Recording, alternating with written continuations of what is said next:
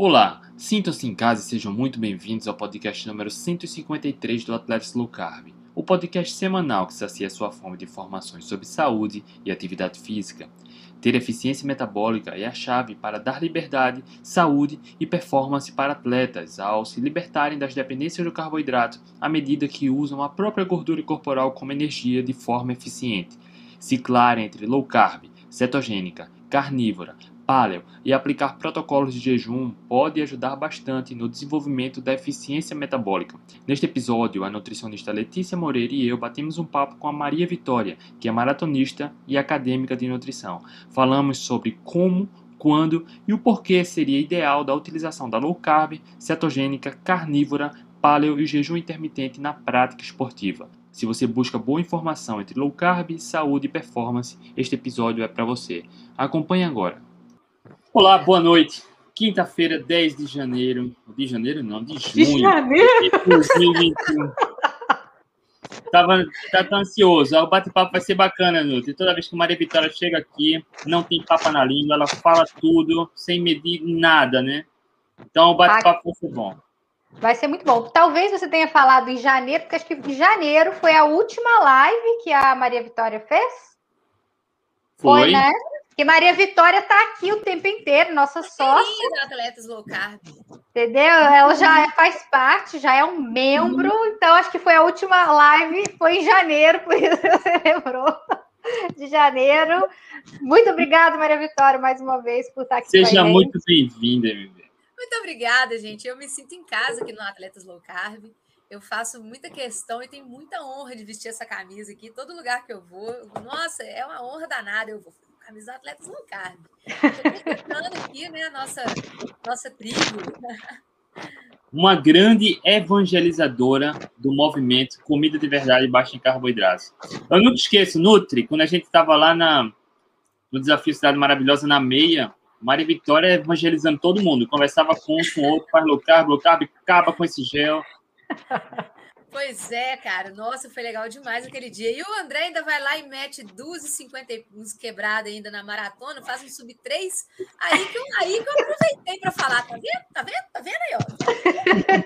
Tá vendo aí, ó? ó viu? Viu? Viu? Vocês tudo Bora lá. de carboidrato aí chegando depois do André. Olha, que polêmica, né? Ó, a gente vai falar sobre uma pegada de ciclos, tá? É, sobre low carb, cetogênica, dieta paleolítica, carnívora, jejum intermitente, como, porquê, qual a razão de fazer isso no esporte. E Maria Vitória, o skin the game, a gente gosta disso, né, de quem está no campo de jogo. Tem muita gente que fala mal, mas só está na arquibancada, então esse você pode ó, ignorar, mandar para lá. Então eu converso com a galera que estuda, que está aí, ó, a acadêmica, MV e corredora do maratonista. Mas vamos lá, vai bater esse papo. Antes, eu queria dar boa noite à turma que está aqui quase 7 mil pessoas, meu. O Rodrigão Moraes, boa noite. Rodrigão aceitou um desafio incrível, tá? A gente vai ter que convidar ele aqui para falar sobre o desafio. Vem, Rodrigo. De novo, Cassiano Multisport, boa noite. Doutora Andréa Mazieiro, boa noite. Maria Sueli. Doutora Jeane vai estar aqui com a gente na próxima quinta, hein? Boa noite. André Alves. Érico Dantas, boa noite. Joedir Silva, boa noite. José Neves, Cassiano novamente. Ó, Rosângela, boa noite. Grande Cláudio Vandame, boa noite. Wagner Lopes. Reinaldo Pellegrino. Esse, esse é o cara, vovô low carb. esse, esse não fica velho nunca. Cada ano que passa, ele fica mais novo, mais forte. Olha aí, cheguei. Não Oi. posso perder a live com a minha musa inspiradora, Maria Esse é o cara. Reinaldo, o projeto Cola no Reinaldo vai começar muito em breve, hein? Se liga. Muito em breve. Edson Assunção, boa noite. Olha aí, é sempre uma honra. Vai vir conversar com a gente, Rodrigão.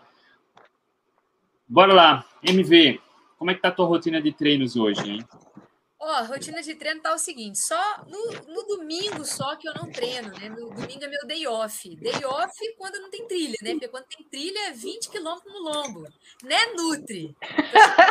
Pra vir comigo, ela tá me enrolando. Mas, por exemplo, esse domingo agora eu vou fazer três, uns quatro domingos direto de trilha, cara. E fazer 20 quilômetros de caminhada é muito mais difícil do que fazer 20 quilômetros de corrida. Vocês não têm noção. Então, assim, eu tô, eu tô treinando praticamente todos os dias. Eu não considero trilha como treino, né? Mas é um esforço físico que eu vou te contar, cara. É um troço, assim, que eu fico muito mais arrebentada do que de uma maratona. Viciou na trilha, né? É, na trilha. Mas olha só. Aí o que, que eu faço? Sempre assim, dia sim, dia não tem corrida.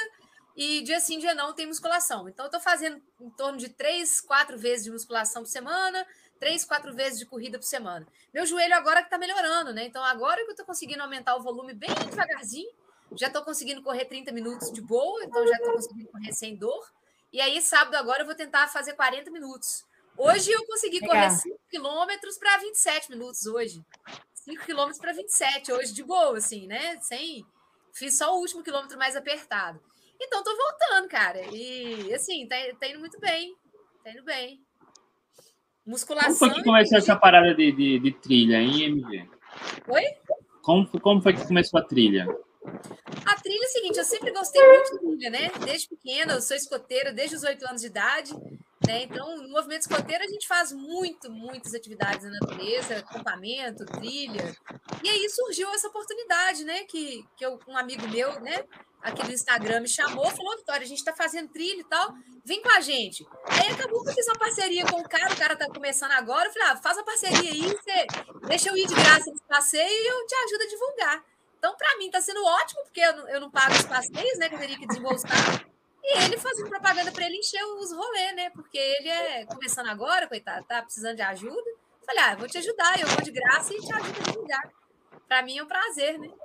Então, como eu não estou treinando mais igual eu treinava antigamente, aquela, aquela loucura de, né, ah, tem que treinar para corrida tal, a gente nem está tendo prova aqui em BH, né, porque bacana quando a gente treina mesmo para valer, longão, tiro, é quando você tinha alguma maratona, alguma uma prova em vista, né? Com a pandemia não está tendo nada, com a pandemia não está tendo prova nenhuma, assim, no máximo algumas corridas de montanha, mas como eu também estou com o joelho ainda voltando, não tem condição de fazer uma prova dessa, né? Aí eu falei, ah, quer saber? Vou voltar a fazer o que eu gosto que é trilha. Aí eu voltei para as trilhas aí, até pelo menos voltar. Quando eu tiver uma prova-alvo, né, que eu tiver, por exemplo, uma maratona, assim, aí não dá para ficar fazendo trilha mais igual eu estou fazendo agora, né? Porque a trilha realmente me deixa muito cansada. Eu fico em torno, demora aí um dia para poder, um dia ou dois para poder voltar, sabe? Dependendo da, da, trilha, quando é 20, 21, 22 quilômetros andando, de 6 da manhã até as 6 da noite, é um negócio muito complicado. A gente gasta uma energia, assim, muito. 12 horas umas 12 horas de caminhada, assim, é um negócio surreal. E, e, as trilhas não é estradão. É trilha, é subir pedra, descer pedra, é ajudar com a mão. Assim, não sei se você viu meus stories outro dia. Vi. Ainda tomou um banho no laguinho bem gelado. Não, eu tava num penhasco. Teve uma hora lá que eu mostrei que a gente tava colocando o pé numa greta, assim, numa fileira. A gente tá, a galera agarrada na pedra, colocando o pé na fileira para conseguir andar, nos lugares meio cabuloso, assim, sabe? Então, é um esforço físico que é um negócio surreal. Teve uma trilha que eu fiz outro dia que a gente começou a andar às três da manhã e paramos de andar às 18 horas. Foram 15 horas de trilha. Adivinha, imagina um monte de carboidrato que eu comi, né? Você vai, pessoal lá na, nos biscoitos, no pão, no sanduíche. Pessoal come de meia em meia hora. Nas trilhas é um negócio surreal. O povo come de meia em meia hora. Eles levam uma mochila só de comida. MV, a gente estava querendo montar um grupinho da galera low carb para ir nessa trilha. Bora. É, aí, eu, aí eu vou, lembra que eu falei para você? Bora. Eu levo, o que, que eu levo de lanche? Lata de atum, ovo. Agora, antes eu estava levando ovo de codorna, só que tá ficando caro. Falei, ah, ficar comprando ovo de codorna, não vou mesmo, vou cozinhar. Aí eu comecei a cozinhar uns ovos de galinha e eu levo lata de atum, é, ovos de galinha, um saco de torresmo que eu tenho aqui e queijo. E levo queijo parmesão. Pronto, é meu lanche de trilha. E nisso aí eu passo 12 horas, tranquilo. Porque dá fome, é diferente você ficar 12 horas em casa em jejum, uma coisa, você fazer 12 horas andando, é diferente também de você fazer 12 horas correndo. Porque na corrida a gente não sente fome. Mas na trilha, a gente costuma sentir fome. Porque você está andando, você está parando, você está conversando. Você entra na água, a gente nada. Depois que a gente entra na cachoeira, a água é geladíssima. A água, a água das cachoeiras são muito geladas. Né? Não é igual uma piscina aquecida. Então você sente fome na trilha. Mas eu costumo fazer dois lanches muito bons, assim. Eu saio em jejum, vou para a trilha em jejum, dá mais ou menos 11 horas da manhã, que é a hora que o pessoal para para fazer o primeiro lanche. Geralmente o pessoal para na estrada, né, na ida. O pessoal já faz um lanche na ida, eu fico só no café. Aí chega na trilha, eu fico em jejum ali umas 11 horas da manhã, que é a hora que o pessoal para para fazer o primeiro lanche. Aí, na hora que o pessoal para, eu vou e como umas duas latas de atum com ovo cozido, uma coisa assim. E aí eu só vou lanchar de novo à tarde. Aí eu faço um lanchão à tarde, um lanche bom também. Antes disso, eu fico só filando os torresmos, filando os queijos que o pessoal leva também, né? Mas o povo come mesmo, uma coisa assim, assim assustadora. Assustadora. Mas aí eu como só meus queijos, meus negócios e de boa. Mas a turma toda aí é da Carbolândia, né? É, pessoal da trilha Carbolândia. Um ou outro só que é meu seguidor, assim, quando vai os seguidores, né? Os seguidores, geralmente, eles mantêm a linha, né? Mas tem seguidor também que não tá ninguém, não. Vai muito seguidor meu na trilha também, que eu estou nem não. Chega lá, mete o pãozão, eu fico só olhando. Falei, vocês são seguidores, tem vergonha, né? Vocês não aprendem nada comigo, não sei por que vocês me seguem, vocês não aprendem nada comigo.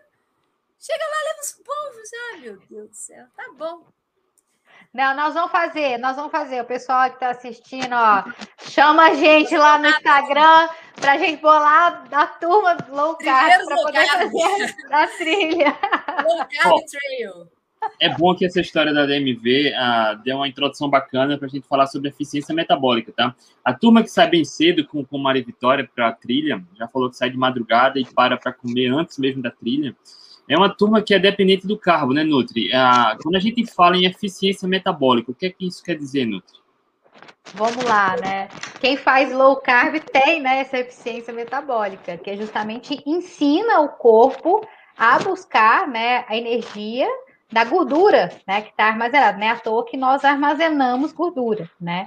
Então, ou seja, quando você é, diminui a quantidade de carboidrato, faz mais jejum, a, a, tendência do seu corpo é buscar, né, da, da gordura.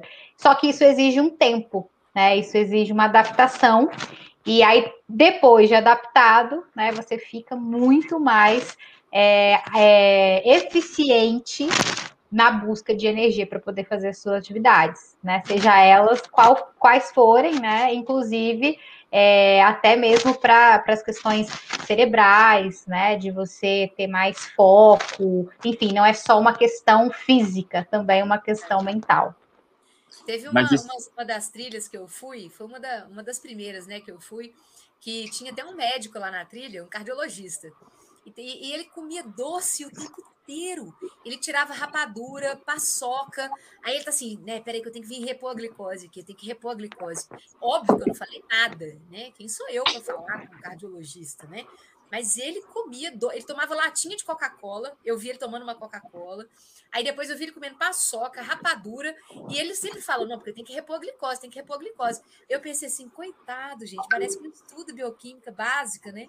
A gente não precisa repor glicose, né? A, gente já, a glicose já é circulante no nosso, no nosso corpo o tempo inteiro. Né? Senão, o diabético tipo 1 não precisava tomar insulina basal. Né? Diabético tipo 1 toma insulina basal porque a gente tem uma glicose, vamos supor, né? Como se fosse uma glicose basal, né? Nosso fígado está produzindo glicose ali o tempo inteiro. E quando a gente fica certo adaptado, né? Que a gente passa por esse período de adaptação, o organismo. MV, MV, fala mais um pouquinho perto do microfone, que está um pouco baixo. Ah, tá chegando. Eu vou tentar ah, botar, um, botar um negocinho. Vamos ver se vai melhorar. Ó. Ah, telefonista. Alô, senhora! Alô, senhora! Sim, senhora, calma, senhora, calma. Calma, senhora. Melhorou? Tá ótimo. Melhorou? Tá ótimo. Tá calma, bom. senhora, calma, senhora. Ó, então é o seguinte. É, e o que, que acontece, né? A gente, quando a gente fica certo adaptado, que a gente passa por esse período de certa adaptação, o nosso corpo fica muito mais eficiente em utilizar a glicose como fonte de energia, né?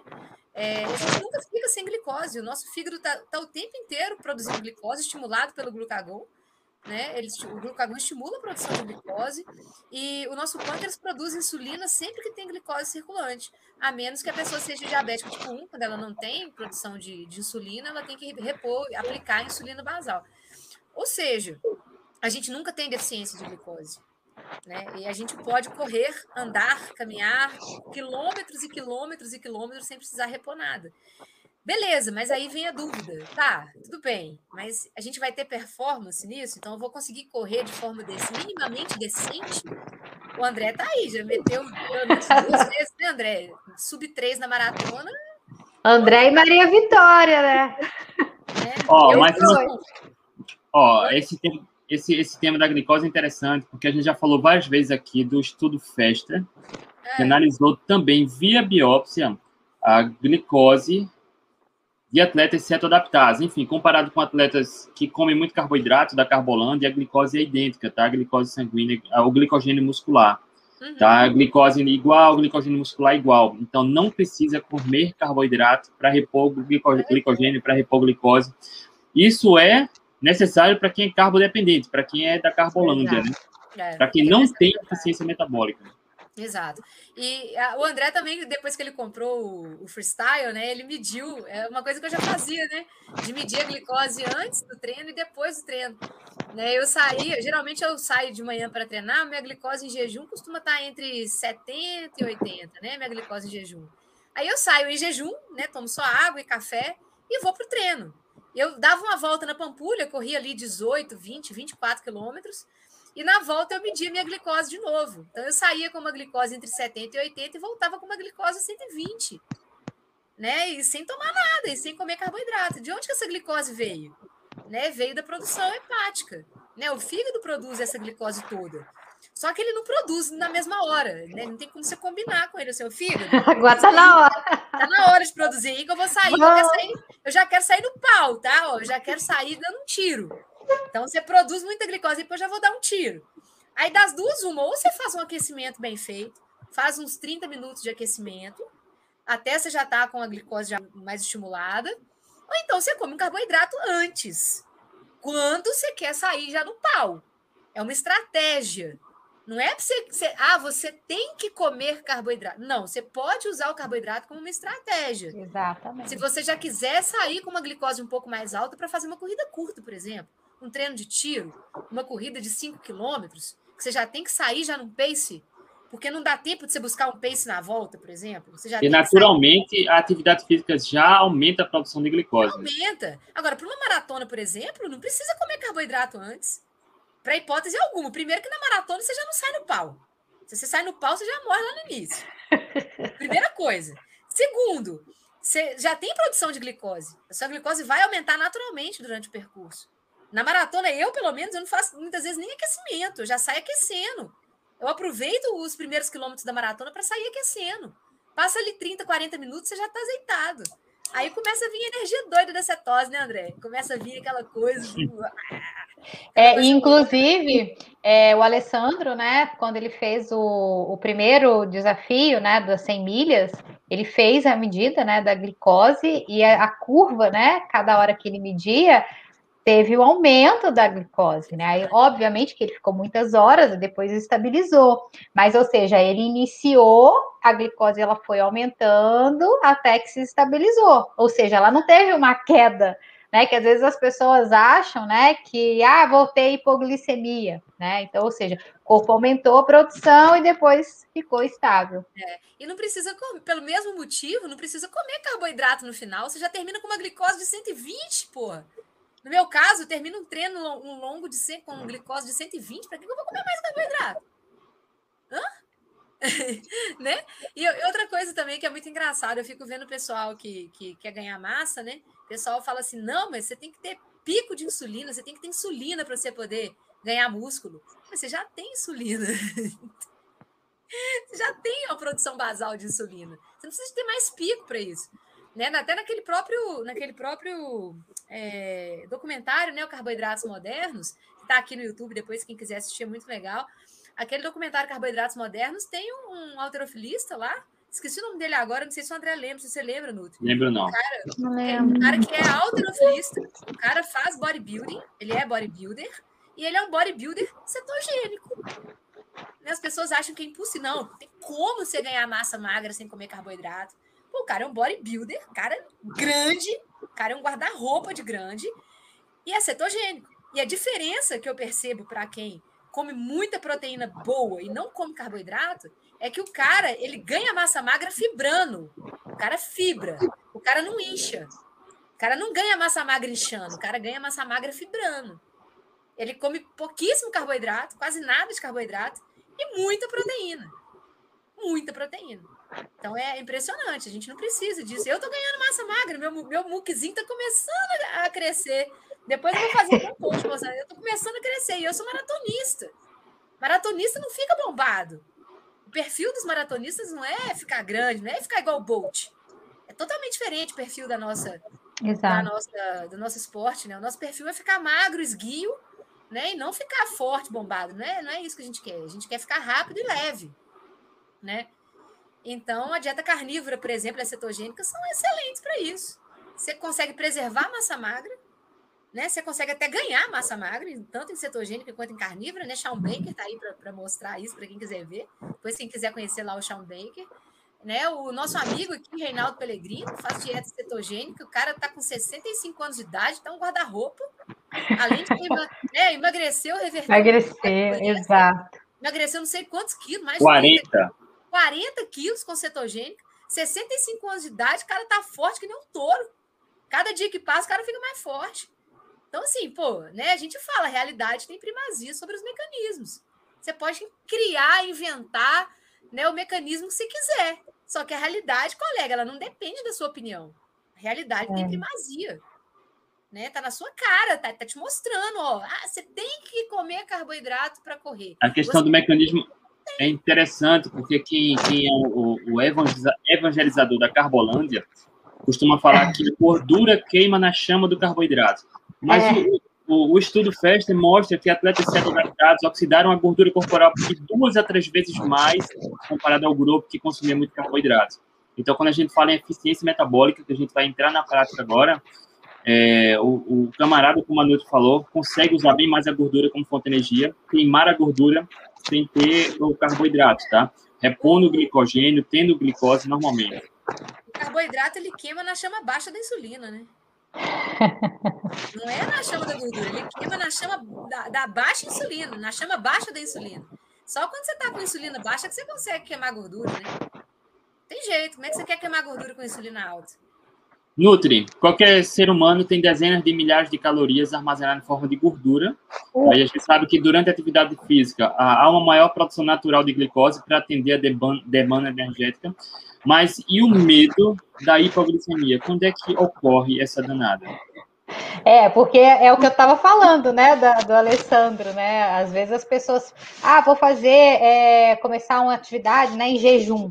Mas Nutri, eu não vou ter hipoglicemia no meio do caminho, né? Ou então, nossa, eu comecei a fazer uma dieta low carb e aí fiquei um pouco mais mole, né? Aí esquece aí da, da questão dos sais, né? Que diminui quando você está numa dieta é, low carb, né? Você acaba perdendo um pouco de sódio na urina, né? Por causa de, da perda da, do, do líquido, de líquido, né? Daquela retenção. Então, ou seja, as pessoas têm medo de ter hipoglicemia quando fazem dieta low carb e jejum no esporte, né? Mas muito pelo contrário, né? A gente vê é, como a Maria Vitória falou, como a gente trouxe aqui o exemplo do Alessandro, né? Nós produzimos a glicose que nós precisamos por demanda. Então, se você precisa de mais glicose, porque a glicose ela é muito importante para o nosso corpo, tanto, tanto é que ela é tão importante que nós produzimos. Então, a partir do momento que você começa né, a fazer uma atividade em jejum ou um low carb, o seu corpo vai começar a produzir essa glicose. E aí a Maria Vitória falou: ó, eu comecei a fazer uma atividade física com a glicose de 70. Eu finalizei o meu treino com uma glicose de cento e pouco. Né? Isso demonstra que nós estamos produzindo, que é a gliconeogênese, né? a produção de glicose. E aí você por demanda. Então, quanto, quanto você vai precisando, seu corpo vai aumentando essa, essa produção, né? Isso é, é, algo que é normal. Se a gente se perder na, numa selva, não tiver o que comer, onde que nós vamos fazer, né? Não, se a Maria Vitória lá se perde, se perde na, na trilha lá, como é que ela vai fazer? Vai morrer com hipoglicemia? Não, o corpo Não. dela vai começar a produzir através de substratos, né? Como os triglicerídeos, os aminoácidos. Por isso que dá a importância da gente ter uma alimentação é, com uma base proteica, né? Para ser utilizada aí nessas produções também, né? Dessa glicose. Então, ou seja, não há risco de fazer uma atividade física e nem de ter hipoglicemia, né? A não ser que você tenha uma condição aí, né?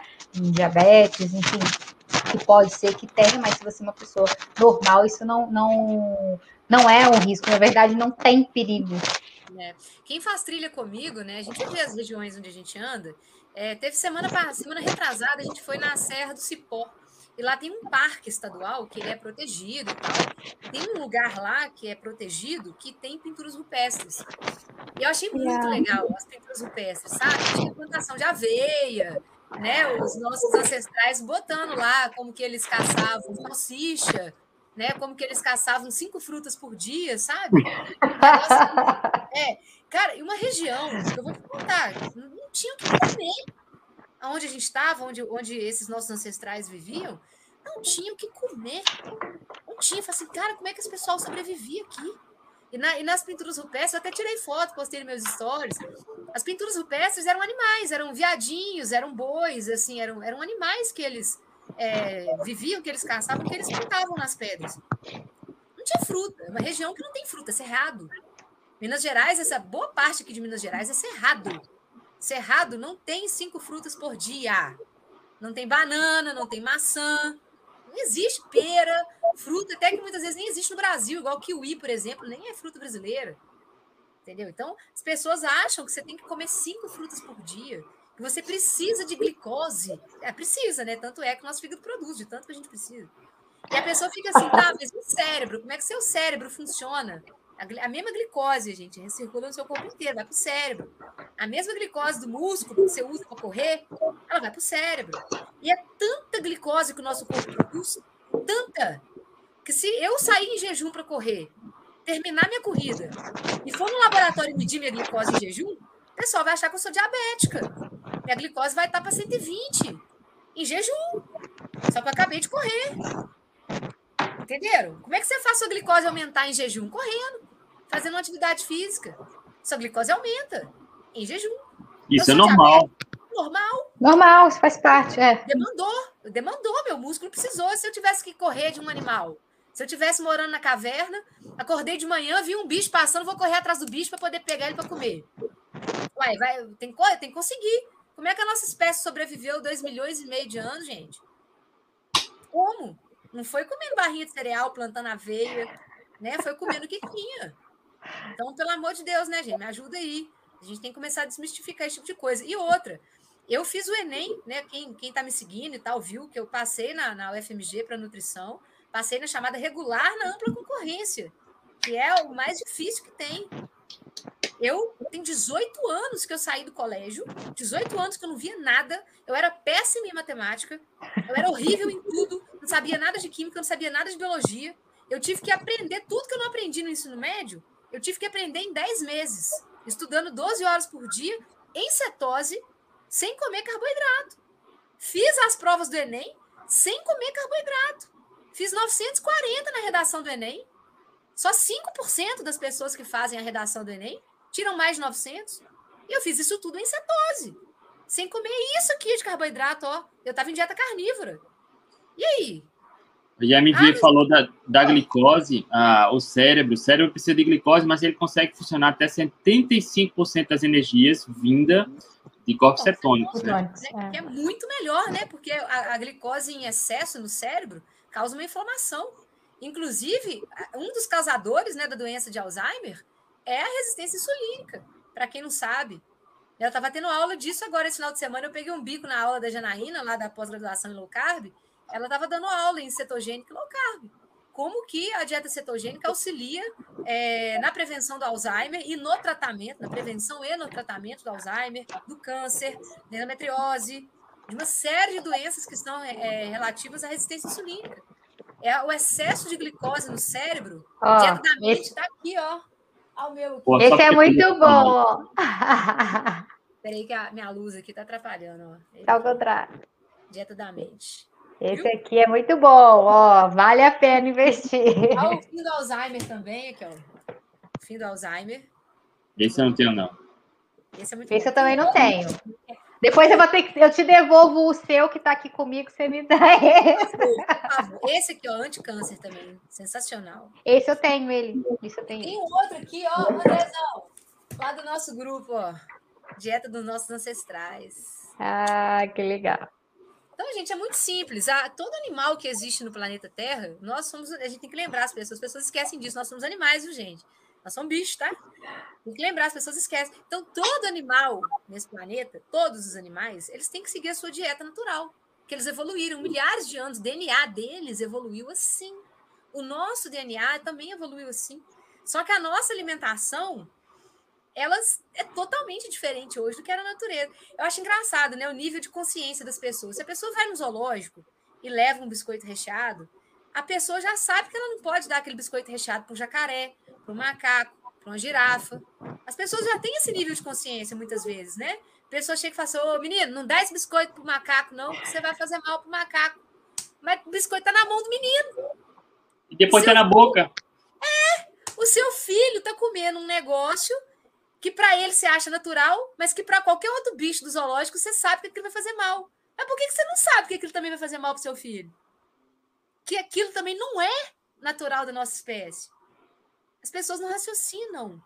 A, a, o consumo de grãos e cereais ficou um negócio assim tão normal para as pessoas. Eu, tá, eu tô lendo esse livro que é ótimo, né? Sapiens, né? Sapiens também é. Ah, esse eu já li, é muito bom. Esse também. aqui é natural. Gente, os grãos e os cereais, principalmente os grãos, eles eram usados como moeda de troca. Antes de inventarem dinheiro, antes do dinheiro ser inventado, as pessoas usavam os grãos, as colheitas, como forma de troca, de pagamento monetário.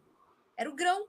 De, de tão é, importante que aquilo foi na vida do ser humano, né, na transição né, de uma vida de caçador-coletor para depois para uma, uma sociedade agrícola, né, depois da Revolução Agrícola, para uma sociedade que era nômade, depois deixou de ser nômade se, e se sedentarizou. O grão ele foi muito importante nesse processo. Então, o, os grãos na vida dos seres humanos, eles tomaram um papel principal. E quem somos nós hoje para poder questionar isso? Né? Quando você fala que grão faz mal para a saúde, você é linchado. Você fala assim, gente, não coma grãos. Né? Como assim? Você é louca? Você é radical? Aí até você explicar para a pessoa que os grãos causam leak gut, né? que é o intestino permeável, que o consumo de grãos e cereais, né? principalmente, eles vão desgastando toda aquela borda em escova do seu intestino, que é pelo seu intestino que as doenças começam a entrar, e que além disso tudo, além de causar leak gut, abrir seu intestino para uma série de doenças, doenças autoimunes, entrada de bactérias e uma série de coisas, os grãos, principalmente na forma refinada, que é encontrada em, em alimentos processados, eles causam ao longo do tempo a resistência insulínica, que vem do açúcar e dos grãos, ajudado pelo consumo de óleos é, vegetais refinados que causam inflamação nas células.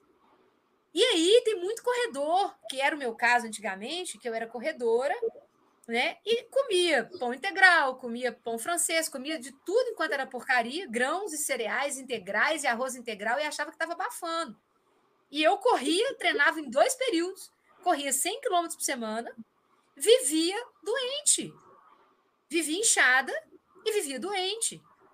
E não sabia por quê, achava que aquilo era normal, eu me acostumava com as doenças. Eu tinha um intestino extremamente permeável, tinha muita cólica menstrual, tinha ovário policístico, tinha dores de cabeça que não sabia de onde elas vinham. Ainda tinha o sobrepeso, né? Ainda tinha o sobrepeso, mesmo treinando esse tanto, ainda tinha o sobrepeso inexplicável, não conseguia emagrecer, ficava inchada. Quanto mais carboidrato eu comia, mais carboidrato eu achava que eu tinha que comer, eu vivia sempre cansada, sempre cansada, e achava que esse cansaço era normal, natural do treino. E, e ficava e tem até conversa minha com uma nutricionista antiga, eu perguntando para ela que posso tomar mais maltodextrina, porque eu já não aguento comer mais. Eu tinha sete, oito refeições por dia, pré-treino, intra-treino, pós-treino, pós, pós, pós-treino, pré, pré, pré-treino. Era, era um negócio surreal tanto que eu comia. Não conseguia mais consumir aquela quantidade absurda de carboidrato. E sempre cansado, e no dia seguinte já estava acordando assim. Ah, Agora, hoje, MV já é uma corredora com boa eficiência metabólica, fez até o Enem em cetose. MV, qual foi a outra maratona que correu? A última maratona que eu corri foi aí, junto com você aí em Recife, Maurício No Nassau. friozinho de Recife. Nossa! Vim, cara, os caras colocam a largada da maratona às 5 da manhã, não é à toa. 5 horas da manhã na terra do André, já tá fazendo 28 graus. 5 horas da manhã, 28 graus abafado, velho. E o sol já parece que é meio-dia, já, assim. Falando, Na hora que eu vi a largada da maratona, o povo saindo assim no pau, né? Eu falei assim: esse povo tem problema. Você é uma maratona, primeiro, 42 quilômetros, né? Você... Pessoal, todo mundo sai correndo no pau, naquele calor. Eu falei assim: eu vou só segurar meu tempo aqui, ó, e fui de boa. Na, na volta, eu consegui negativar a volta e ainda cheguei em oitavo lugar geral, correndo em cetose, correndo em jejum e comendo só carne no dia anterior, né? Que eu estava na casa da Ana, comi carne e bacon, contra filé e bacon. Foi minha última refeição antes da maratona e corri em jejum no dia seguinte.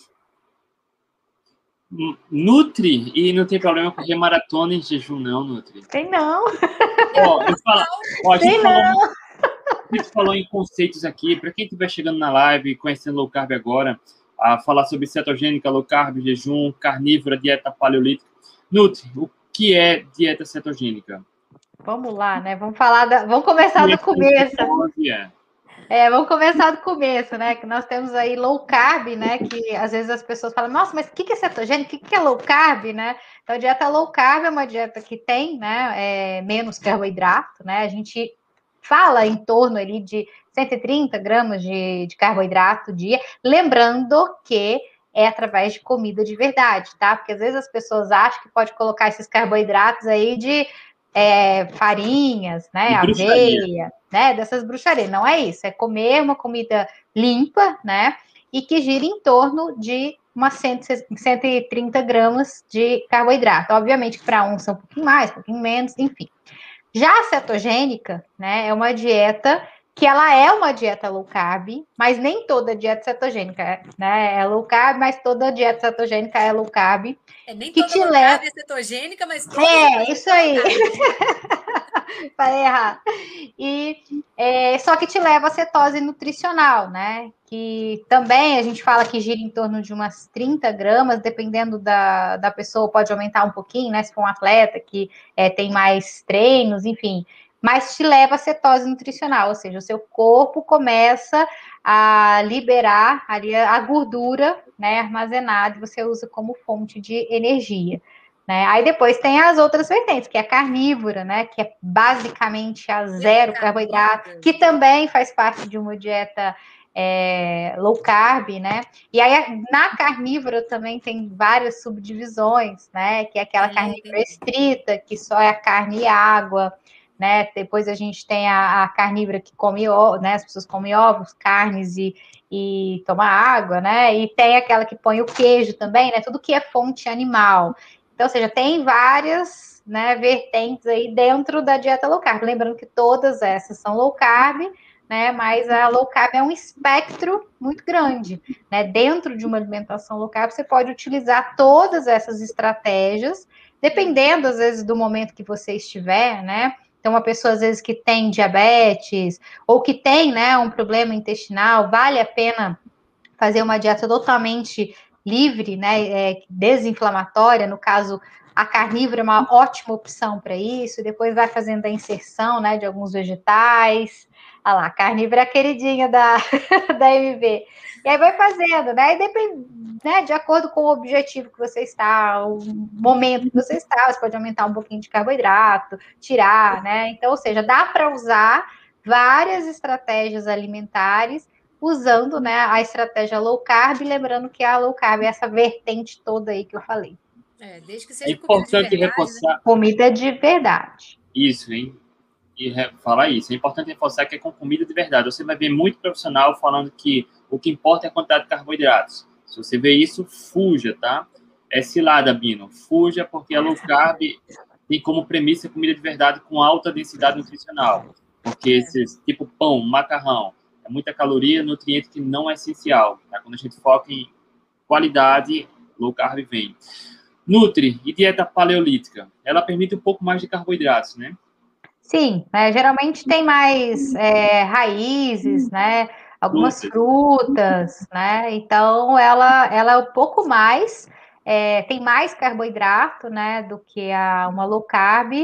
E também depende do objetivo. Às vezes muitas pessoas gostam, né? De iniciar, né? Às vezes sai ali fazer uma transição, né? Começar ali com um pouco mais de carboidrato, né, numa, numa palha, e depois vai fazendo essa redução. Também é uma, pode ser uma estratégia. Então, é importante a gente entender qual é a, o objetivo dessa pessoa, né, que ela consegue aderir, porque tem uma questão de adesão também, né, então, ah, eu consigo aderir fazendo uma cetogênica, né? Ah, eu consigo aderir fazendo dessa forma, né? Passa da dieta convencional para palha, depois low carb, depois cetogênica, depois carnívora. Então, cada um tem que entender o que consegue fazer, né? Se gosta de uma coisa, se não gosta. Mas a essência do que é low carb é comida de verdade. Porque automaticamente você fazendo uma dieta com comida de verdade, você vai estar fazendo uma dieta low carb. Porque é quase que impossível você conseguir comer uma quantidade excessiva de, de carboidrato, né? Tendo essa variedade de alimentação de comida de verdade com uma base proteica.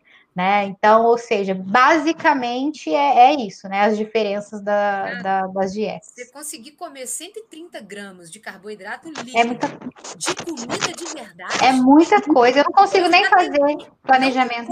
Você tem que, você tem que bater não um consigo. prato de mandioca, cara. Você tem que botar um prato, assim, com umas 200 gramas de mandioca para você conseguir. Eu não consigo fazer. É muito difícil eu conseguir bater, assim, às vezes o paciente né, quer quer fazer, ah, quero fazer uma que tenha mais quantidade. Eu nunca consigo. Eu acho que eu já chego no 100, assim, eu não consigo comer. mais. A pessoa não aguenta comer. É por isso que eu mostro isso muito para as pessoas, né? Por que, que as pessoas ficam diabéticas? Não é porque elas comem carboidrato da natureza. Carboidrato da natureza não consegue adoecer ninguém que é impossível, é muito difícil. Eu já tentei comer 130 gramas de carboidrato é em forma difícil. de comida. Véi, você tem que comer muita banana. Uma banana tem 20 gramas de carboidrato. A mandioca, em 100 gramas de mandioca, tem mais que umas 20 ou 30. Então, assim, você tem que comer umas 300 gramas de mandioca por dia. É muita coisa. Muita coisa, você não aguenta comer aquilo tudo. Não, você não sente fome. Na, mesmo na, na dieta paleo, mesmo comendo um pouquinho de carboidrato, você não sente fome igual você sente quando você come produto industrializado. Então, as pessoas ficam doentes, as pessoas ficam diabéticas, é porque elas comem porções concentradíssimas de carboidrato em produtos industrializados.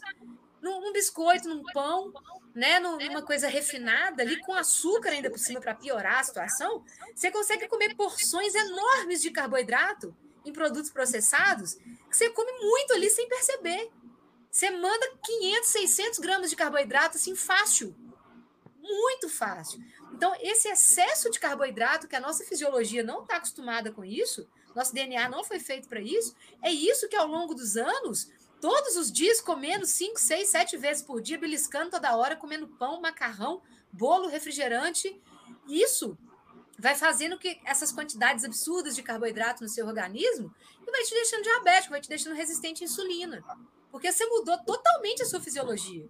Se você se alimentasse, mesmo que você se alimentasse de carboidrato, mas que fosse um carboidrato da natureza, em forma de banana, de mandioca, de laranja, de frutas, você não conseguiria comer mais do que umas 100 gramas de carboidrato por dia, dificilmente. É muito difícil. É muito difícil. Você é provavelmente muito... se manteria em cetose até, dependendo. Dependendo da pessoa, mantém. É, ou seja, você não ia ficar doente. Simples assim. E por que, que as pessoas muitas vezes perguntam também, aí ah, os grãos? Mas o grão não é comida de verdade? Pois é, o grão, ele não faz parte da dieta humana. O nosso DNA, quando o nosso DNA se desenvolveu, nós éramos caçadores-coletores, nós não éramos agricultores. O ser humano, a essência da espécie humana, a essência dos sapiens, é ser caçador-coletor e não agricultor. Agricultor só foi passando depois de muitos anos. A agricultura só existe na nossa espécie coisa de 10 mil anos para cá. Ou seja, a nossa espécie não evoluiu comendo grãos. E os grãos, eles têm dois principais problemas. O principal, o primeiro problema dos grãos é a questão dos antinutrientes, que é aquele que eu falei lá no início, os, os antinutrientes da casca dos grãos, que causam a leak gut, né, que causa a abertura dos grampos, né, da, do, do, nosso intestino, das células intestinais, abrindo espaço para cair na corrente sanguínea as bactérias, né? E o segundo problema dos grãos é a carga de amido, a carga de glicose dos grãos, que é gigantesca. E a modificação genética também foi grande. E as modificações genéticas, né, André, que foram feitas. E isso faz com que os grãos tenham uma carga de glicose enorme e que, quando eles são refinados em forma de farinha, eles trazem para você esse consumo excessivo de carboidrato, que ao longo dos anos vai te deixando doente. Doente tanto na parte intestinal, na parte de, de imunidade, quanto doente na parte da quantidade de glicose que você está comendo, te deixando resistente à insulina. E no livro A Dieta da Mente, ele tem um trecho que, que para mim marcou muito, que é sobre adaptação genética. Ele fala né, que o período da agricultura para cá são cerca de 10 mil anos. E nossos genes precisam de 40 a 70 mil anos para se adaptar a uma modificação genética, tá? Então, por mais que 10 mil anos possa parecer muito, é um tempo curto, pequeno, para fazer com que a população como um todo esteja adaptada a essa alimentação atual, né? Exato. E Nutri, sobre as abordagens nutricionais, cetogênica, carnívora, low carb, uh, paleo, existe melhor, pior? Existe a que você consegue aderir, existe a, a que, que vai dar melhor no objetivo. Por exemplo, um diabético. Né? O diabético ele vai é, se beneficiar de uma dieta cetogênica, né? Uma pessoa que tem um problema neurológico, né? O Alzheimer ou o autismo, né? Esse a gente percebe que é uma a dieta cetogênica é uma dieta é, de tratamento, né? Ela é utilizada hoje como uma forma de tratamento. Agora, por exemplo, para um atleta, né? É, ele pode utilizar todas essas estratégias como ciclos. Né? Ele pode fazer assim, tá, você não tem nenhum problema de saúde, você quer perder peso. Então, tudo é assim, depende. E o mais importante é o que você consegue aderir. Porque tem muitas pessoas que sofrem, né? Às vezes a pessoa não, não, não tem nenhum problema né, de saúde, mas ela é um atleta, mas ela, nossa, eu preciso né, fazer cetogênica. Às vezes não, e dependendo do, do volume de treino, às vezes com um pouco mais de carboidrato, você ainda vai continuar estando em cetose, né? Obviamente que um primeiro momento, você fazer a dieta cetogênica vai ser muito benéfico para o atleta, porque você vai né, ter essa eficiência, é, ah lá, curou a epilepsia com cetogênica. Realmente, né? A, a, dieta cetogênica é conhecida aí na, nessa questão da, da epilepsia. Mas voltando aqui, né, para o atleta, ele fazendo uma dieta cetogênica, ele vai se adaptar mais rápido, né? Vai ter essa eficiência metabólica mais rápido por conta ali dos treinos, né? De provas. Então, por isso que a gente coloca é, como uma primeira opção, né? Mas aí depois pode ir fazendo os ciclos, né? Então, depende de, de cada um, né? Depende do que essa, essa pessoa busca, né? Mas, se quiser fazer uma dieta cetogênica por um bom período, nós estamos aqui provando que, né, não não tem nenhum, nenhum problema, não vai morrer. É, a gente só lembrar as pessoas que o nosso setup, né, o setup original da máquina, né, é cetose. A gente nasce em cetose. A gente nasce em cetose. A maioria dos mamíferos na natureza, nós deveríamos estar vivendo em cetose. O problema é que a gente ferrou a nossa cetose quando a gente começou a comer produto industrializado. Nós nascemos em cetose, o ser humano nasce em cetose. E existem muitas tribos indígenas hoje que até hoje vivem em cetose. Inclusive, algumas tribos indígenas passaram a ter muitos diabéticos lá quando tiveram contato Exato. com o produto industrializado. Uhum. Né? O problema todo foi o produto industrializado. Nunca foi o carboidrato em si. O problema sempre foi o carboidrato refinado e os óleos vegetais. Né? Do ponto de vista evolutivo, basicamente todos os povos caçadores-coletores fazia uma cetogênica forçada, né? Porque o, o, vegetal é sazonal. Nem sempre se tinha acesso fácil aos vegetais, às frutas. É, então, era sempre a base alimentar. A maioria dos povos caçadores-coletores tem estudos mostrando isso. 80% dos povos tinha uma maior parte das calorias vindo de alimentos de origem animal. E tem a pergunta aqui do Antônio Carlos. Nutri, a dieta carnívora é predominantemente cetogênica? Sim. Né? Mas aquela, aquela carnívora que permite laticínios, né? dependendo da quantidade de laticínios, é. pode tirar um pouco da cetose, né? Mas, de modo geral, sim, é cetogênico. De modo geral, sim, é. Na carnívora, a gente vive numa cetose mais baixa. É diferente. Existem é, diferente, é. É, por exemplo, protocolo de cetogênica para Alzheimer, para câncer, principalmente, é, é, diferente você tratar uma doença, você usar a cetogênica, por exemplo, para tratar uma doença, e você usar a cetogênica para atleta é, é totalmente diferente. Existem protocolos de cetogênica para câncer, por exemplo. Eu estava assistindo a Janaína esses dias na aula. É, é, existem menos protocolos, carne. protocolos de cetogênica plant-based. Olha isso. É, Uma cetogênica é vegana. Carne. Cetogênica vegana para quem está tratando câncer. Por quê? Porque a pessoa está doente. Primeira coisa, a pessoa está doente. E o, o pico de insulina que existe quando a pessoa come carne pode atrapalhar o tratamento do câncer. Mas depois que a pessoa cura, aí é outra história. Ela pode voltar a comer carne, mas é só durante o processo. Tratamento, é. Só durante o processo de tratamento. Agora, você pode ter uma cetogênica, por exemplo, para tratamento de Alzheimer, que você precisa estar em alta cetose. Inclusive, eles, no protocolo de tratamento, você toma até corpos cetônicos exógenos, o BHB. O que seria, o que seria a alta cetose, MV? Acima de 3, 4. Acima de 3, 4. Para protocolo de tratamento de Alzheimer. É diferente. Então, uma cetogênica alta, assim, 3, 4. Você Totalmente já chegou a quanto, MV? Já mediu? Você Eu já cheguei a 3,2. No início, no início, quando eu estava no início da minha certa adaptação, Eu cheguei a 3,2 com 24 horas de, de jejum. Jejum, né? Mas assim, depois que você fica certo adaptado, essa cetose fica ali um. É, ela mantém Amor, estável. E é isso que às vezes as pessoas ficam desesperadas, né? Porque às É. vezes começa a fazer a dieta cetogênica e aí tem um pico, né? Aumenta a cetose, aí depois vai estabilizando, porque o nosso corpo ele vai estabilizando, né? E aí baixa.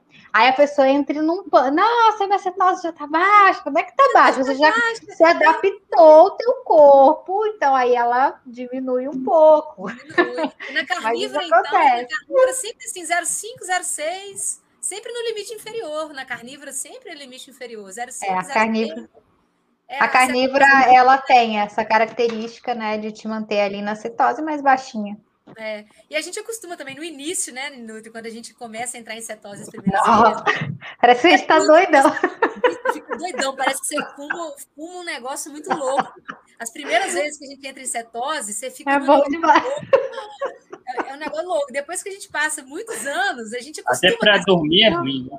É, tem pessoas que têm insônia. é. Quando a gente faz jejuns mais prolongados, né? Que a cetose aumenta no jejum. A gente não consegue dormir. Dá três horas da manhã, quatro horas da manhã, você já acordou, já assim, ó, vambora, vambora, vambora. Bora. É um negócio muito doido. MV, É. e no esporte, quando você acha adequado ou quando você pratica, adere à cetogênica? No esporte, Sim, em que momento você utiliza a cetogênica? Atualmente eu tô na carnívora, né? Atualmente eu tô na carnívora, então. Mas vamos assim, lá, você está num ciclo para uma maratona. Como você faria essa divisão? Ó, no ciclo da maratona, ah, gente, é um negócio meio complicado, porque varia muito do seu objetivo, né? Por exemplo, se, se for um atleta de performance, um cara que vai correr uma maratona para 2h30 é uma coisa. O cara que vai correr uma maratona para 3 horas, igual o André, é outra coisa. Né? Então, por exemplo, o André já fez sub 3 correndo em cetogênica. Né, André? Você não precisou nem fazer palio para fazer isso Não. né? Então, assim, a maratona é um, é um perfil um pouco diferente, por exemplo, de corridas curtas, né? Corrida curta, por exemplo, talvez o cara possa fazer uma dieta palio. Um cara, um corredor de 5 quilômetros, que vai correr ali para 15 minutos, um atleta de elite, nível Brasil, que é um cara que corre 5 quilômetros na casa de 14, 15 minutos, cara pode fazer uma dieta palio. Esse cara não tem resistência insulínica, esse cara é os canela fina. Esse canela fina é outra história. Eu acho que nada justifica o cara comer produto industrializado não justifica isso. Porque aí o cara vai ter outros problemas inflamatórios, ele vai ter dificuldade para recuperar, ele vai ter leak gut, ele vai ter uma série de problemas ali. Então não justifica. Acho que se o cara quer comer carboidrato, vai comer carboidrato de planta, vai comer batata, mandioca, né? Não justifica. Beleza. Isso é um perfil de atleta, é um cara de elite, é um cara que não tem resistência insulínica e vai correr para 14, 15 minutos. É um cara que tem Agora um volume sim. semanal de 180 km por semana. Eu Agora, ainda acho que eu ainda acho que um camarada como esse, ele pode, eu acho que até poder, deveria passar pequenos períodos na cetogênica, sabe? pode, numa boa. Para otimizar a eficiência metabólica, melhorar a recuperação É, e sempre- é. Sempre o comecinho é importante. Com certeza. E ele pode usar a paleolítica, por exemplo, só no período de, de, de High- velocidade. Alta intensidade e alta É. É, volume. ele pode fazer o período dele de, de rodagem, né? O período de base, todo em cetogênica. Numa boa. Rodar, rodar, rodar. Ele vai meter ali 180 km por semana, de rodagem alta, 180 km por semana, recuperando bem, treinando bem, inteiro, sem inflamação, sem gripar, que é um dos piores problemas de quem roda muito, é a gripe, é a baixa imunidade. O cara vai rodar em cetogênica, e aí quando ele começar a dar tiro, quando ele começar a aumentar o, o- a velocidade dele para poder fazer provas curtas, aí ele pode entrar com carboidrato, por exemplo. Na maratona já talvez fosse o contrário, né? Maior É. parte do tempo, cetogênica, low carb, em altos volumes. Eu Exato. acredito muito nisso, tá? E é o Eu que eu também. E não, não tem, não tem muito segredo, assim. A cetogênica ela pode ser aplicada para qualquer tipo de atleta. Do elite, da elite até principalmente os amadores. E principalmente, Não, os amadores são os que mais se beneficiam. principalmente quem quer perder peso. Que eu acho impressionante que o pessoal adora falar assim: na nutrição tudo tem que ser individualizado. Tem que ser individualizado. Mas o protocolo para todo mundo que é atleta é 60% de carboidrato. É individualizado o 90. cardápio, né? É individualizado o cardápio, mas porque a prescrição de macro é igual para todo mundo. Que negócio é esse? Que, que Exatamente. individualidade é essa? Individualidade eu só vou mudar para você é tapioca. Você é banana e mel. É isso que é individualizar? É só, de, é só mudar o cardápio de um para o outro? Não, Exatamente. individualizar é mudar a quantidade de macros também. Se o cara é diabético, hipertenso, ou ele está acima do peso e vai começar a correr, não tem motivo nenhum para você meter 60% de carboidrato na dieta do caboclo. Mas aí você vai fuder mais ainda do cara. Entendeu? É, e, e, a, e, as diretrizes, elas são pautadas em cima do atleta de elite. É. E aí, a, aí a galera do, do, amador, né, quer copiar o de elite, quer comer essa quantidade absurda de carboidrato, até por hora, né? Porque a gente vê aí é, para atividades intensas, né? Até 90 gramas de carboidrato por hora no meio de uma prova, gente, é uma coisa assim surreal. Surreal. Você imagina um, um atleta de Ironman ali que fica, sei lá, 10 horas, vai comer quanto? 900 gramas de carboidrato? Não estômago para isso. Na maratona. Aí a pessoa começa a passar mal, né? Não, o corpo não consegue nem absorver. 30, depois do quilômetro 30, 32, você já não está aguentando tomar nem água mais. Você já não tem é. estômago mais. Você não tem estômago mais depois do quilômetro 30, 32 ali. Você não está aguentando tomar mais água, você vai comer carboidrato. Carboidrato, paçoca é, paçoca, rapadura e Coca-Cola. É o que eu vejo nas maratonas. Exato. O pessoal fica com as bandejas do lado. E eu fico olhando, o pessoal dá carboidrato em gel, eles dão sachê, eles dão paçoca, eles dão rapadura, eles dão Coca-Cola.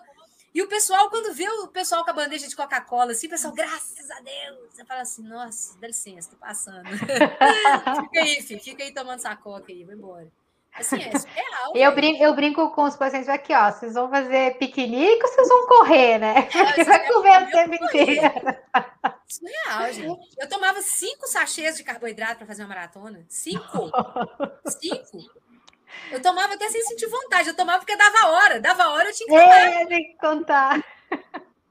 Não é à toa que a gente vê as pessoas passando mal, né? né? À toa que a gente vê a galera, né, vomitando, né, tendo diarreia, né? Aquelas filas quilométricas para ir no banheiro. Maratona depois do quilômetro 30 é show de horrores. Você tem que arrumar um tapa-olho daqueles de burro, né? Você põe um tapa-olho assim e vai. Nem olha de lá, não. Não olha, não, porque é só minha caindo, é perna esticada, é vômito, é só coisa ruim. Aí quando você vai ver o cara na noite anterior, bater um pratão de macarrão, Ah, bateu um maratão de macarrão, é, comeu bolo, doce, aí ficou a maratona inteira, de meia e meia hora, tomando carboidrato em gel. Você queria o quê, meu colega? Queria o quê? Aí no dia seguinte nós estamos lá, né? De boa, já trotando, já no dia seguinte, os caras tudo. Todo inflamado. Tudo estrupiado no dia seguinte da maratona e os, e os low carb tudo de boa, caminhando, passeando. Né? Gostei, a, evangelizadora tá boa aí. Ó, eu, acredito, eu acredito muito, tá? Falando da corrida, passar boa, boa parte do tempo. Uma corrida longa, tá? Ciclismo, Ironman ou, ou ultramaratona, maratona, fazendo a maior parte do tempo cetogênica, em momentos pontuais low carb, tá? Paleo. E o contrário para corridas curtas, para quem faz hipertrofia, para quem, enfim, muita força, fazer o contrário. A maior parte do tempo, talvez, mais paleo mas em momentos pontuais cetogênica para otimizar a eficiência metabólica, a capacidade de usar a gordura como fonte de energia. Mas quando a gente fala de prova, aí na prova a, a brincadeira pode ser outra, MV. Eu não sei como é que você pensa, mas eu acredito muito no train low, compete high. Compete high. Funciona muito, de um modo geral, tá? Na semana da prova, no dia da prova, para quem tolera um carboidrato, não tem nenhum problema, né? É. Agora tem muita questão seguinte, André, o que eu estou percebendo cada vez mais. O que faz a gente correr mesmo é treino. Não é tênis, não é tênis. E nem ah, eu achei que fosse o tênis. Não é tênis, não é dieta. Não é tênis, não é tênis de R$ 1.500 e nem dieta com muito carboidrato. Não é isso que faz a gente correr. O que faz a gente correr é treino, é volume semanal. É volume e estratégia de treino. Você tem que ter um período de base muito bem feito, você tem que ter volume, Quanto mais. Por que você acha que keniano corre 220 km por semana? A elite, no período de base da elite, são três treinos por dia. Eles treinam três vezes, eles chegam, numa eles chegam até uma rodagem de 220 km por semana. É um negócio surreal. Nós, amadores, não sabemos o que é isso. Eu já cheguei a 110, 111. Eu já corri 111 km por semana, treinando dois períodos, na época, né? Então, gente, o que faz a gente correr é volume. Se você está com volume de treino bem, bem feito, você está bem treinado, você comendo ou não comendo carboidrato, você vai fazer um tempasso. Entendeu? Eu, depois que eu já fiquei muito certo adaptada, eu me sinto mal com carboidrato. Me sinto mal. Eu, assim, para te falar a verdade, eu nunca senti muito benefício. Eu até tenho aqui palatinose. Eu já fiz uns treinos já tomando palatinose 15 minutos antes. Assim, não vi muita diferença, não. Eu saio para fazer treino de tiro, em carnívoro, por exemplo. As, pode ser que ajude um pouco, mas eu nunca senti muita diferença, não. Agora, quando eu tô bem treinada, bem treinada, aí é outra história. Você vai para a prova e faz aquele tempo lá, com carboidrato ou sem. Eu já peguei vários pódios já correndo no carb, correndo em cetogênica, em jejum, sem precisar consumir carboidrato nenhum antes da prova. Inclusive, eu até me sinto mal. Entendeu? Então, eu prefiro em jejum mesmo, sabe? Então, assim, varia muito de pessoa para pessoa. Eu já tô tão certa adaptada, eu já tô correndo assim, tanto já por prazer, já, mas, sabe? Eu já não quero saber de carboidrato, não. Vou chegar lá e vou fazer o que der, deu. O que der, deu. Então, o negócio é se manter um volume de treino bom. Se estiver treinando bem, se estiver rodando aí uns 90 km por semana, nível amador nosso aqui, né? Se você conseguir fazer uns 90 km por semana, redondinho, perfeito. perfeito, cara, você vai rodar bem. Pode ficar tranquilo, você vai rodar bem. Não vai precisar de você comer carboidrato. Assino embaixo. Prova longa é volume. É volume. Tem isso Muito bom. Tem isso não. Eu já fiz, Prova de 16 quilômetros. Eu já corri. Você, André, para você ver, ó, só dar mais um exemplo. Teve uma Sim. época que eu não estava rodando volume, não estava rodando forte, estava rodando de boa. É, eu estava em dieta carnívora há duas semanas de dieta carnívora. Eu fui numa provinha aqui em BH, correndo em carnívora, fiz 22 minutos no 5. Tá amador, amador, não sou elite, não. Eu já, quando na época que eu treinava forte, eu rodava 19,50 nos 5 quilômetros. Na época que eu rodava volume alto.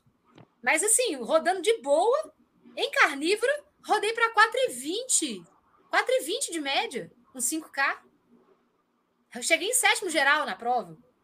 Entendeu? Tem amador aí que tá treinando horrores, tá comendo carboidrato horrores e não faz isso. É o que a gente fala, é eficiência metabólica, tá? Deixar de dependência de carboidratos é poderoso. Só que a gente não falou ainda do jejum. Nutri, qual o papel do jejum para quem busca eficiência metabólica? Bom, o jejum é excepcional, né, para quem está buscando a eficiência metabólica, né? Porque justamente vai fazer ter uma diminuição da insulina, né? Ou seja, vai aumentar aí a produção dos corpos cetônicos. Então, aliar o jejum, né, com uma dieta low carb cetogênica, né, aumenta essa eficiência metabólica. Então, você consegue produzir mais corpos cetônicos e, com isso, ter mais energia, né? Usar a energia que está armazenada para as provas, né? E a gente aprendeu, né, durante a faculdade, que não se podia fazer atividade em jejum, né? E hoje o que a gente vê é que muitas pessoas têm um benefício muito maior do que quando comem, né? Porque quando você come, você né, tá ali com aquele estômago cheio, às vezes você não consegue nem, nem comer correndo ou fazendo outra atividade, né? Nem, né, nem, nem fazer a sua atividade é, certa, né? Então, ou seja, na verdade, a gente precisa fazer atividade em jejum para depois comer. Isso seria o, o certo, né? Porque lá nos nossos primórdios a gente evoluiu dessa forma. Você primeiro ia para caça para depois comer né? Então, ou seja, é muito mais eficiente né, você fazer um treino em jejum do que é, alimentado. Então, e também esse, essa questão toda, né, dessa, dessa adaptação, né, dessa produção de corpos cetônicos ficar muito mais eficiente.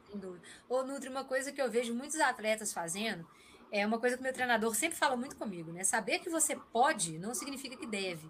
O, o fato da gente conseguir correr em jejum é, é uma adaptação metabólica do normal do ser humano. Se não fosse a nossa capacidade de correr em jejum, a gente não teria evoluído. Não, já seríamos extintos. Já, já teríamos existido há muito tempo. Seleção natural já tinha cortado a gente fora há muito tempo.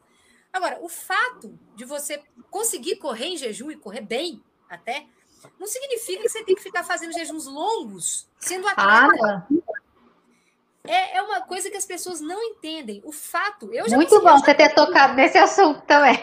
Eu já corri com 36 horas de jejum. Eu já fiz um jejum de 39 horas, sendo que com 36 horas eu saí, corri 6 quilômetros e voltei. Você entendeu? Agora, isso significa que eu posso. Você pode sair para correr com 36 horas de jejum e chegar lindo, maravilhoso, feliz, sorridente? Pode. Significa que deve? Não. Às vezes não. É. Não. E, e, isso, o, o MV, aconteceu né, com o Alessandro. Né, no, no processo dele de da gente fazer né, ali o treinamento nutricional dele, o que, que a gente começou a perceber? Que ele estava perdendo a performance. E aí o que aconteceu? A gente percebeu que ele estava fazendo jejuns muito prolongados, sem essa necessidade, e com isso estava ficando deficiente, né? Porque o atleta precisa da caloria também, né? Então, ou seja, o aporte energético para o atleta, ainda mais no nível do Alessandro, é algo que a gente precisa é, pontuar, né? E o jejum é uma restrição calórica, né? Então, ou seja, ele faz os treinos em jejum, porém ele come no pós-treino, porque senão acaba que ele fica deficiente em calorias, né? Então é bom a gente ter essa você ter falado essa, essa né, isso, que o jejum é excepcional, ajuda aí nessa na flexibilidade metabólica, ajuda a produção dos corpos cetônicos, mas dependendo do, do momento que você está, dependendo de que atleta você seja, né? Talvez jejuns extremamente prolongados não vai ser interessante, porque aí você começa a perder performance, aí você vai pôr a culpa o quê? Ah, é na caloria, na, na no carboidrato, mas na verdade você está ficando, né, está consumindo pouca caloria, energia, né, precisa. A janela da alimentação, ela é muito importante. A gente começa a fazer dieta hipocalórica, né? E, as, e começa a ferrar a tireoide, começa a ferrar seu metabolismo. Aí todo. começa a ferrar tudo. É, Exato. Você precisa entender o seguinte: o jejum ele é normal do ser humano Viver em cetose é normal do ser humano, mas correr maratona não é normal para nós. Não. Gente, os seres humanos só passaram a inventar atividades físicas, correr maratona, jogar futebol, qualquer, qualquer tipo de esporte, depois que ele já era um animal sedentário, depois que a gente já tinha estoque de comida. Enquanto a gente era nômade, enquanto a gente vivia em função de achar comida, não tinha atividade física. Vocês entenderam? Ou seja, o, o, jejum é um negócio fisiológico nosso, é um negócio normal. Que a gente passa períodos sem achar comida. Mas a gente não passa durante esses períodos que a gente está achando comida. Você vai ficar o mais quieto possível para você poupar energia, que você não sabe quando que você vai achar comida de novo. Você não vai correr uma maratona só, entendeu? Assim, ah, então vou aproveitar que eu não estou achando comida nenhuma, eu vou ali correr uma maratona e já volto. entendeu? Não existe atividade recreativa enquanto você não tem comida em casa. Então as pessoas têm que entender isso. O esporte, ele é muito bom, faz bem para a saúde, só que você tem que comer direito. E na cetogênica, e principalmente na carnívora, a gente sente pouquíssima fome. Porque é, é natural da nossa espécie sentir pouca fome, porque a gente não acha comida o tempo inteiro né, normaliza os hormônios e tal. Então, se a gente for nessa e não prestar atenção, você vai começar a fazer uma refeição por dia, duas refeições por dia, vai achar aquilo lindo, que você está em cetose, você está numa energia doida, você não está sentindo cansaço, você não está sentindo fome, está treinando que nem um cavalo. Aí você vai começar a perceber que você vai começar a perder massa magra com o tempo, Aí, tá vendo? É low carb que faz perder massa é. magra. Não é low carb que faz perder massa magra, é qualquer dieta que você é, fizer que for É a falta de bom senso que tá é fazendo a perder. falta de noção. Que qualquer dieta que você fizer com carboidrato ou sem carboidrato, que você não comer a quantidade suficiente de proteína e caloria no dia, você vai perder massa magra, você vai perder performance, você não vai ingerir a quantidade suficiente de vitaminas, de sais minerais que você precisa. Entendeu? Então não é o carnívoro ou cetogênico, é qualquer dieta que você fizer isso. Mas na carnívora e na cetogênica, você tem que ter muita atenção. Você não vai sentir fome. É. Você tem que Essa comer é as calorias e as proteínas que você precisa. E aí, muitas vezes, você vai ter, ter que suplementar. Dependendo, você vai ter que suplementar. O Alessandro Medeiros, por exemplo, não sei como é que ele faz. A, Nutriletícia, eu não sei o que ela arruma, não. Mas de, só de carne. Ele suplementa algumas coisinhas, mas é pouca coisa. Jeito. Eu, por exemplo, às vezes eu suplemento, eu suplemento geralmente albumina, que é muito mais barata que a whey protein que é o whey protein da pico de insulina, que é o que eu não quero, somente na carnívora. Eu não quero pico de insulina, não quero gastar o meu rico dinheirinho comprando farinha misturada com soro de leite, né? Eu quero proteína pura. Então eu vou aonde? Eu vou na albumina, que custa 30 reais um pacotinho de 500 gramas. Entendeu? E é albumina é proteína pura de alto valor biológico. o gosto, sabor dela tem, tem controvérsias, né? Tem gente que não gosta é muito do sabor da albumina. Mas eu aí, eu adoro, já acostumei. Então eu, ó, o dia, detalhe, eu só tomo albumina no dia que eu treino muito, que eu malho muito. Geralmente no dia que, que coincide corrida com, com musculação, eu costumo tomar albumina logo depois. Depois que eu, eu saio do jejum tomando albumina. Aí que eu vou fazer meu café depois e tal. Só isso. Agora, nos outros dias, só carne. Só carne, ovo e uns pedacinhos de queijo. Só. Eu tô tirando queijo também porque tá, tá me inchando demais. Sobre treinamento de jejum, concordo plenamente, tá? Não faz absolutamente nenhum sentido fazer treinos longos, com jejuns é. longos. Acho treinos muito longos, tá? Mas, vez ou outra, eu faço um experimento desse, tá, MV? Eu até compartilho glicose cetose antes e depois, os treinos com... O último que eu fiz, acho que foi com três dias de jejum. Enfim, mas para a gente pegar opinião, a gente tem que estar tá no campo de batalha, a gente tem que estar tá skin the game, né? A opinião de quem não, é. não, não, faz jejum.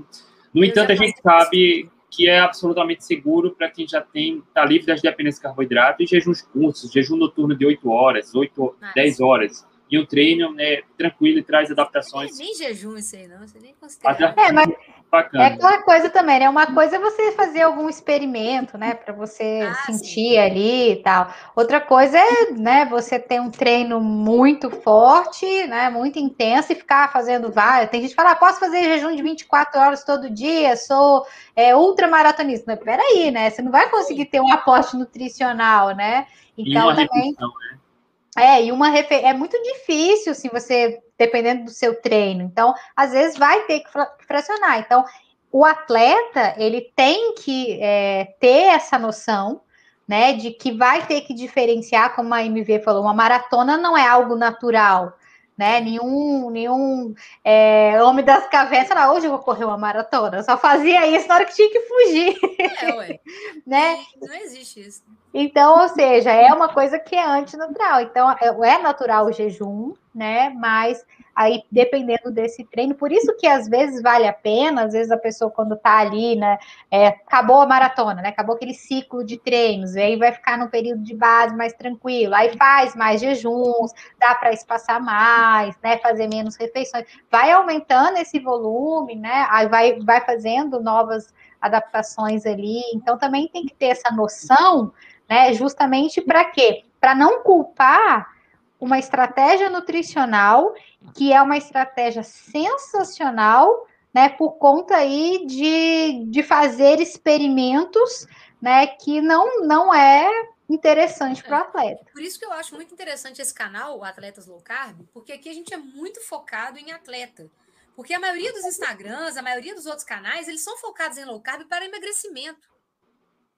Entenderam? Exato. E aí as pessoas muitas vezes confundem as pessoas que são atletas, né? Que fazem algum tipo de atividade física e que não conhecem aqui o atletas low carb, elas tendem a fazer uma low carb de emagrecimento.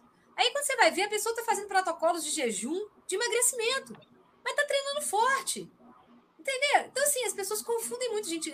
Cada estratégia, dentro do, do espectro da low carb, existem 200 mil estratégias que você pode fazer 200 tipos de forma de fazer jejum diferente, de ciclar jejum, de ciclar dieta, de entrar com carboidrato sair com carboidrato.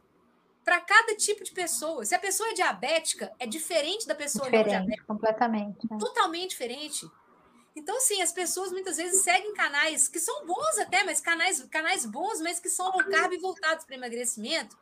E a pessoa é atleta e segue aquilo lá, porque ela não tem informação. Aí, quando ela vem aqui para atletas low carb, ela entende que existe um outro. Aqui a gente está falando aqui de uma low carb que é diferente, que é para quem pratica atividade física.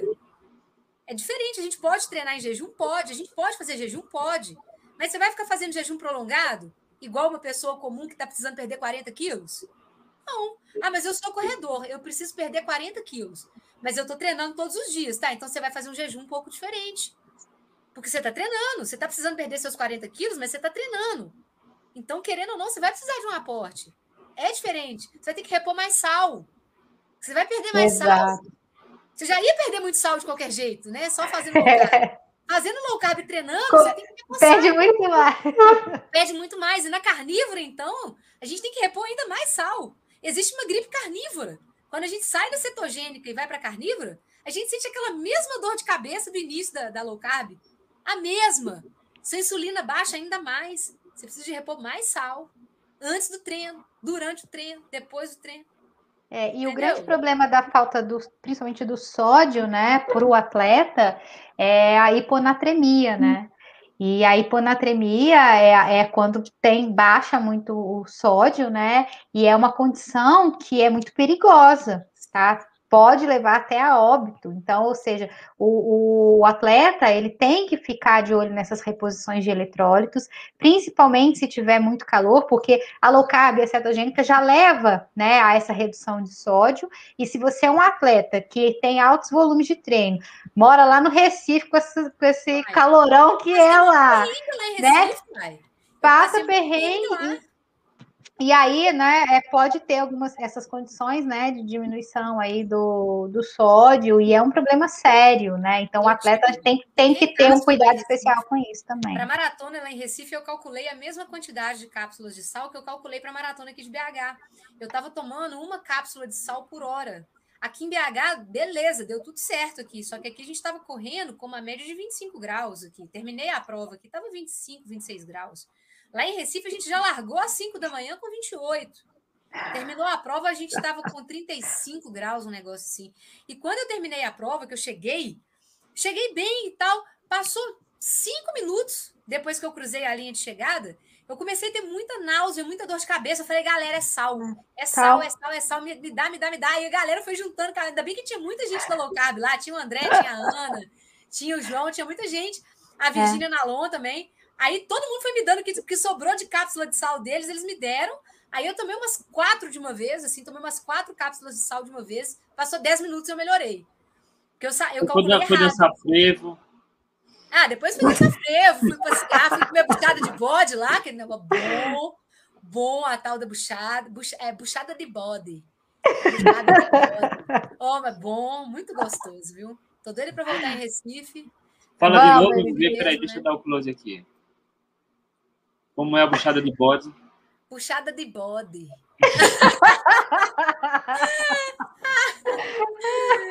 Muito bom, viu? Ó, pra gente terminar aqui, ó, respondeu o Anderson sobre o treino em jejum. Tá? Eu tô vendo uma foto dele com a bike.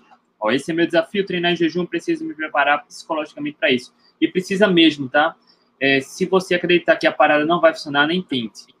E também não precisa forçar a fazer algo que não vai ser confortável para você, tá? Precisa ser algo que você quer experimentar de forma natural. Lá no programa Atlético Low Carb tem ciclistas que pedalam 5, 6 horas em jejum, só tomando água e cápsula de sais, tá? Então, 80, 90, 100 quilômetros, bem tranquilo. Então, a gente sabe que é seguro desde que esteja adaptado e tenha segurança. Algum comentário no TMV? É, quando eu é, comecei é, a treinar em jejum, eu tinha muito medo, né? Mesmo, mesmo medo eu mundo tem. Medo. Então, o que, que eu fiz? Ao invés de já sair de cara e fazer um longão, eu comecei a treinar em jejum com, com, com treinos curtos. Os treinos, os treinos na semana, que eram treinos de 30, 40 minutinhos, de leve, eu ia em jejum. Aí eu fui vendo que o negócio funcionava. Até o dia que eu criei coragem e dei uma volta na Pampulha. Eu rodei 18 quilômetros em jejum e deu tudo certo. É, só criar um pouquinho de coragem e ir. E vai. vai. Ó, e MV correu a maratona aqui, Maurício Nassau, em jejum. Eu também já corri algumas maratonas. Enfim, a do Rio também fui lá. O que importa é como você se sente melhor. Não precisa forçar o jejum, mas teste e, e vá. Tem aqueles que experimentam treinamento de jejum e não se dão bem, tá tudo bem, tá? Não precisa é. forçar algo que não não tá sendo bacana para você. As pessoas falam assim: ah, mas correr em jejum melhora a performance? Sim, não. Hum. Não tem estudo que prova que melhora a performance, mas não deixa piorar. Né? Porque uma vez eu já passei muito mal em corrida, dor de cabeça, náusea, vontade de vomitar, porque fazia os pré-treinos, né? Assim, uns negócios muito loucos que as nutricionistas mandavam eu comer. É, teve uma vez que eu tive uma distensão abdominal seríssima. Eu fiquei três meses com uma dor abdominal, assim, um músculo, um estiramento mesmo que eu tive no abdômen, de uma nutricionista que mandou eu comer tanta coisa antes do treino que eu passei mal. Era em torno, deu assim, no final das contas, dava em torno de uns 600 ml de líquidos, né, entre sucos e coisas que ela mandou eu tomar, mais bananas e aveias e mel e não sei o quê. Algumas poções mágicas também, né? Ah, é, umas poções mágicas, assim, que no segundo dia de treino, o primeiro eu passei pouco de mal, porque o primeiro foi o primeiro dia que eu testei esse pré-treino maluco dela, foi um treino leve. Mas no dia seguinte foi um treino de tiro. Após as botas para fora. Cara, eu tive uma distensão abdominal seríssima. Foram três meses para poder voltar a dor. Então, assim, depois que eu comecei a correr em jejum, foi excelente, porque eu nunca mais corri com nada pesando na barriga. E você não sente fome, você não sente fraqueza, você não sente nada, você sente de boa. Você vai, assim, livre, leve, solto. Ó, não é o jejum que vai melhorar a performance, mas também não é o que você vai comer que vai melhorar a performance, tá? É, o que importa é como você se sente melhor. É o que você treinou que vai fazer você correr, colega. Não é a banana com aveia e mel que você vai comer. e uma dica, quando a gente. Foi o que eu fiz lá no Rio, né, André? A gente vai em hotel, o pessoal, quando viaja, viaja para comer, né? Então você chega lá no hotel, você vê aquele café da manhã lindo antes da prova, os corredores, todo mundo sentado, aquele monte de gente sentada no restaurante do hotel, povo comendo tudo enquanto é pão, bolo, biscoito, bolacha.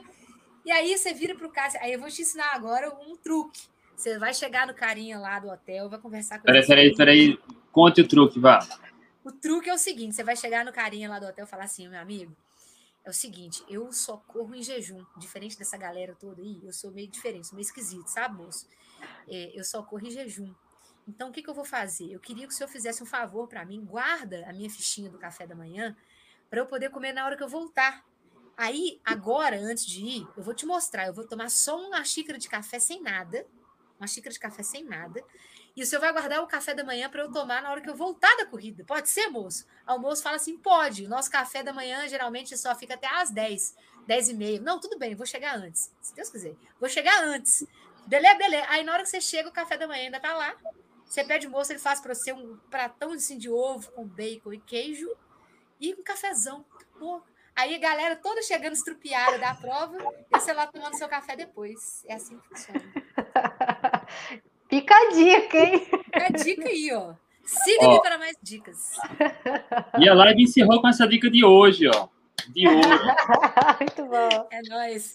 Maria Vitória, muito obrigado mais uma vez. Tá? Você Eu sempre... que agradeço. Tamo eu não sei nem quantas lives ela já participou aqui, eu acho que umas Ela seis. já é, ela, ela é sócia. Se ela quiser entrar, ela entra, ela sai, ela volta.